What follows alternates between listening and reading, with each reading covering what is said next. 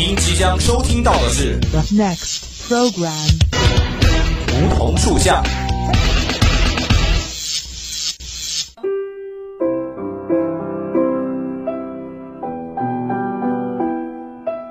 站在夏天的尾巴上，我们彼此相识；在乍暖还寒的春天，我们彼此温暖。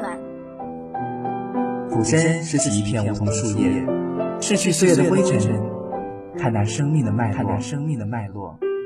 偎依在梧桐树旁，听听沙沙树语，倾诉我们的心声，我们的心声。梧桐树下，与你牵手，不再放开。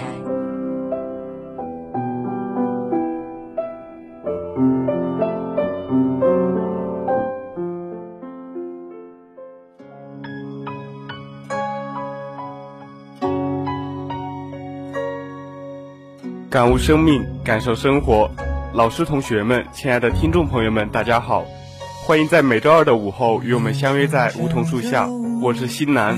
新的学期开始了，不知道大家新的学期有什么新的计划和愿望呢？新南我呢，则希望在这个学期呀，可以把节目做好。毕竟这是我初次和大家见面，所以呢，凡事都要有一个好的开始嘛。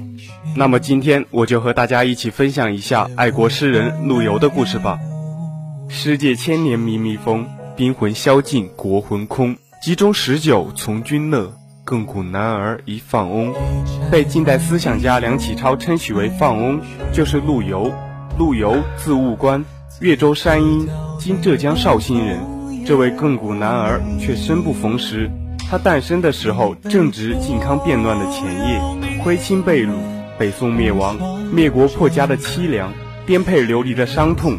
在襁褓婴儿的啼哭声中连篇而至，儿时万死必胡兵，给陆游的童年造成巨大的灾难。陆游出生在有文化氛围的官宦家庭，父亲陆载是一位有爱国思想的士大夫，和他交往的也多是热爱祖国的饱学之士。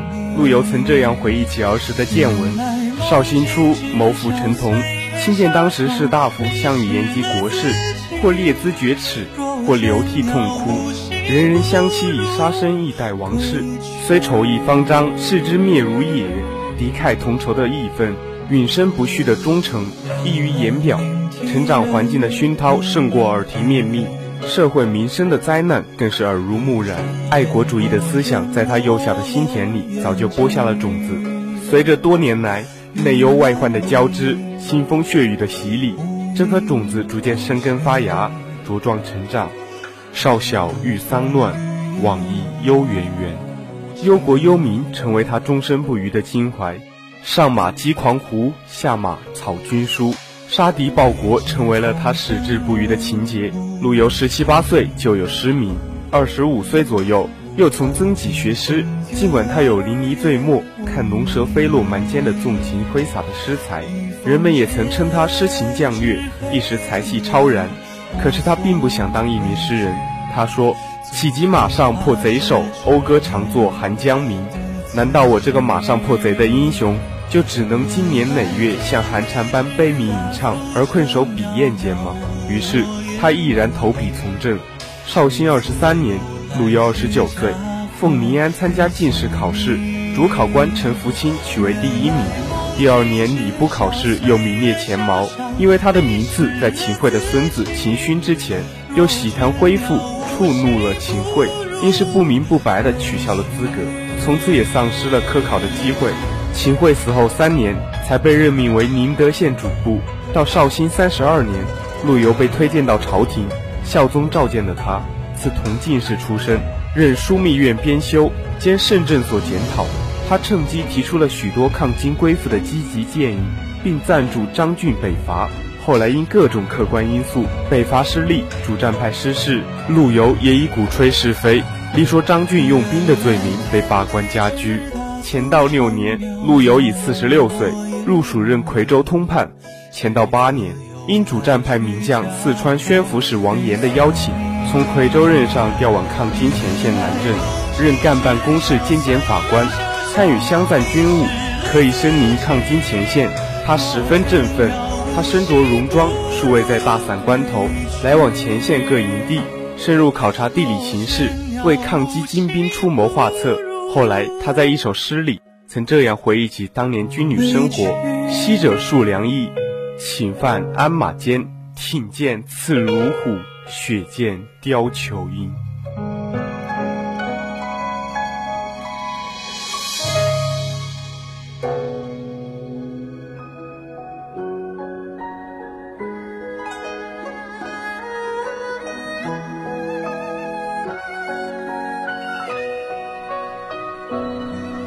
一二零二年，罢官十三年的陆游被派去修国史，他用一年的时间编完两朝实录和三朝史，还私自编修十八卷南唐书，然后申请告老还乡。这是陆游生平第一次主动辞职，毕竟他已七十八岁了。辛弃疾慕名拜访，这位花甲之年的老人满口还是抗金，二人谈论起坚守一生的北伐梦想，双双老泪纵横。眼看快到饭点了，辛弃疾还坐着不走。陆游哈哈苦笑道：“待米东村待不回，薄鱼过午未曾开啊！”辛弃疾看得出陆游很穷困，但没想到穷到连饭都吃不上。他想资助，却被陆游拒绝。想供穷达何足道，从事义气横清秋。辛弃疾入朝为官时，陆游还嘱咐他要好好辅佐韩托胄，早日实现复国大计。陆游对韩托胄的期望很高，因为老韩是铁杆主战派，自称穷死是所有，全门不可遏的陆游，还专门给老韩家的私塾别墅写过两篇文章《南园记》《岳谷全记》。然而，这却成为他晚年变节的证据。多年后，韩托胄出兵北伐，八十一岁的陆游欣喜若狂，没想到死前还能看到梦想实现。这位须发皆白的老人失声痛哭。北方受难的同胞啊，朝廷终究不会遗弃你们。陆游心中那团热火比六十年前更加炽热。前方有叛变的奸细，朝中有拆台的软蛋。次年，韩托胄被求和派暗杀，脑袋被送往金朝请罪。宋金签订了嘉定和议，金国升级当伯父，南宋赔付军银三百万两。陆游悲愤之下喷出一口老血，此后便卧床不起，请你一白。给他冲吐蜂蜜水时，陆游总会悲痛道：“老天让我活到这般高寿，难道只是为了玩弄吗？”四年后，陆游在山阴老家病逝，终年八十五岁。临终前，形容枯槁的陆游望着北方，脑海中浮现父亲唐婉大散关，口中含糊不清的做了首绝命诗：“死去元知万事空，但悲不见九州同。王师北定中原日。”家祭无忘告乃翁。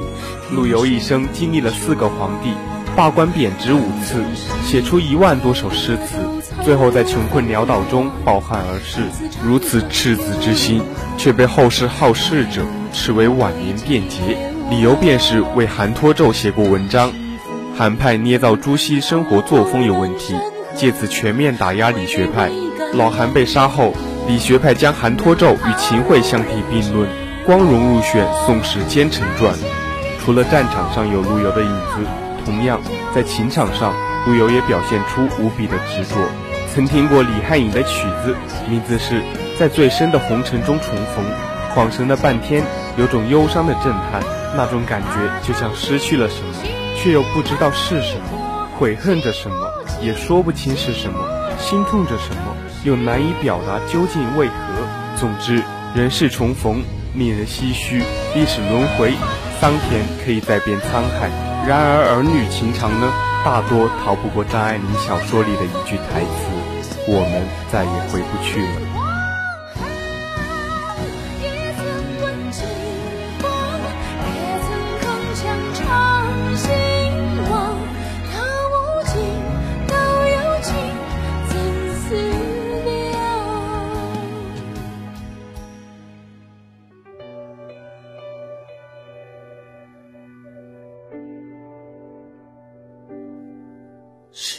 便在古代，世风旖旎，时光悠慢，一生只够爱一人。面对命运捉弄，流年蹉跎，照样叫人扼腕。就像陆游和唐婉，一朝分离，红尘相遇，十年之后再也找不到拥抱的理由。痴痴怨怨，思思念念，想想，留在两阙钗头凤的字里行间。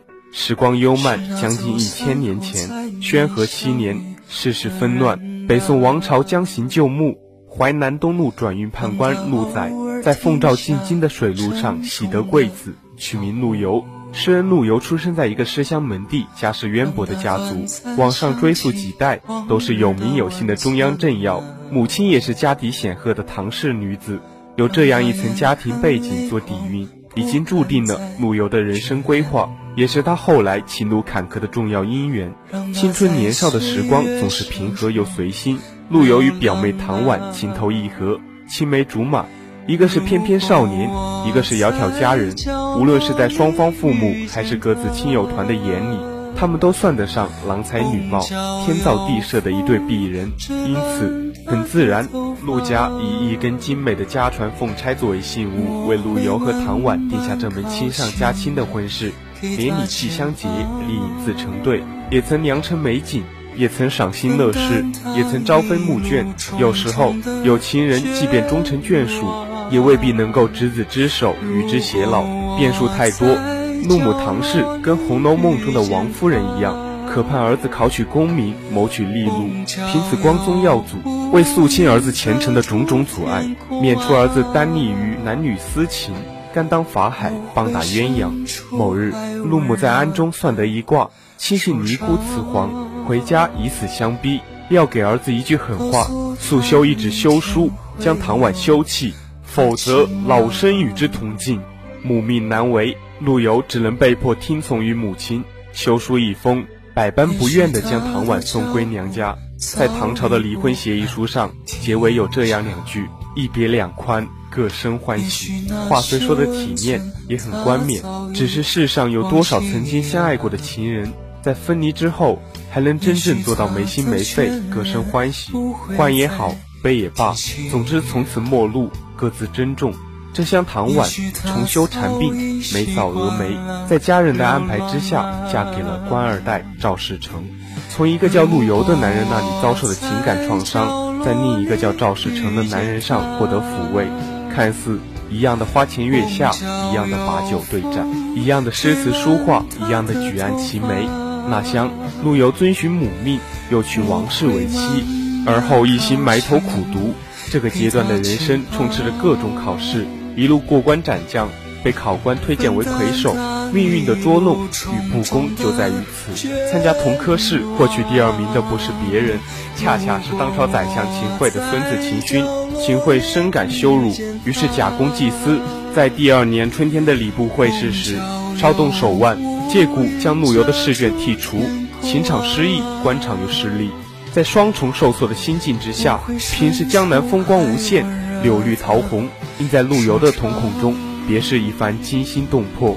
也就是这样的情境下，在繁花争妍的沈园里，陆游与前妻唐婉偶遇了。一别经年，已是相聚无缘。红尘重逢，也许分外眼红，憾恨的、无力的、难言的、惦念的，无不纷涌心头。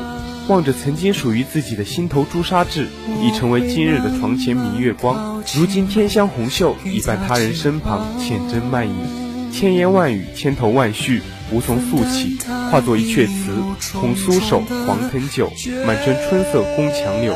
东风恶，欢情薄，一杯愁绪，几年离索。错错错，春如旧，人空瘦，泪痕红移鲛烧透。桃花落，闲池阁，山盟虽在。锦书难托，默默默。我会伸出爱温热的手掌，告诉他。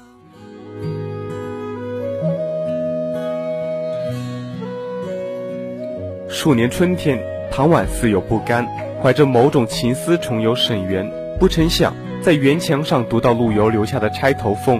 想必是斗转星移，物是人非，人情还是老的好，怎奈要回到过去，却已无可能。多少爱恨离愁涌上心头，这盘衷肠何处可诉？情难枕。他在陆游的词后续上一阙：世情薄，人情恶，欲送黄昏花易落，晓风干，泪痕残。欲笺心事，独语斜阑，难难难。人成各，今非昨。病魂常似秋千索，角声寒，夜阑珊。怕人询问，咽内装欢，满满满。欢情一霎，淡泊几许。是这样欲说还休的两人，唐婉提了这阙词。同年秋风萧瑟的季节郁郁而终。七十五岁时，唐婉已逝世四十年。重游沈园，陆游又写下《沈园》一诗：“城上斜阳画角哀，沈园飞复旧池台。伤心桥下春波绿，曾是孤鸿照影来。”一句“曾是孤鸿照影来”，泣哭不忍读。宋词精华录品，无此绝等伤心之事，亦无此绝等伤心之诗。就百年论，谁愿有此事？就千秋论，不可无此诗。身为爱国诗人，陆游一腔抗金热忱，终究壮志难酬。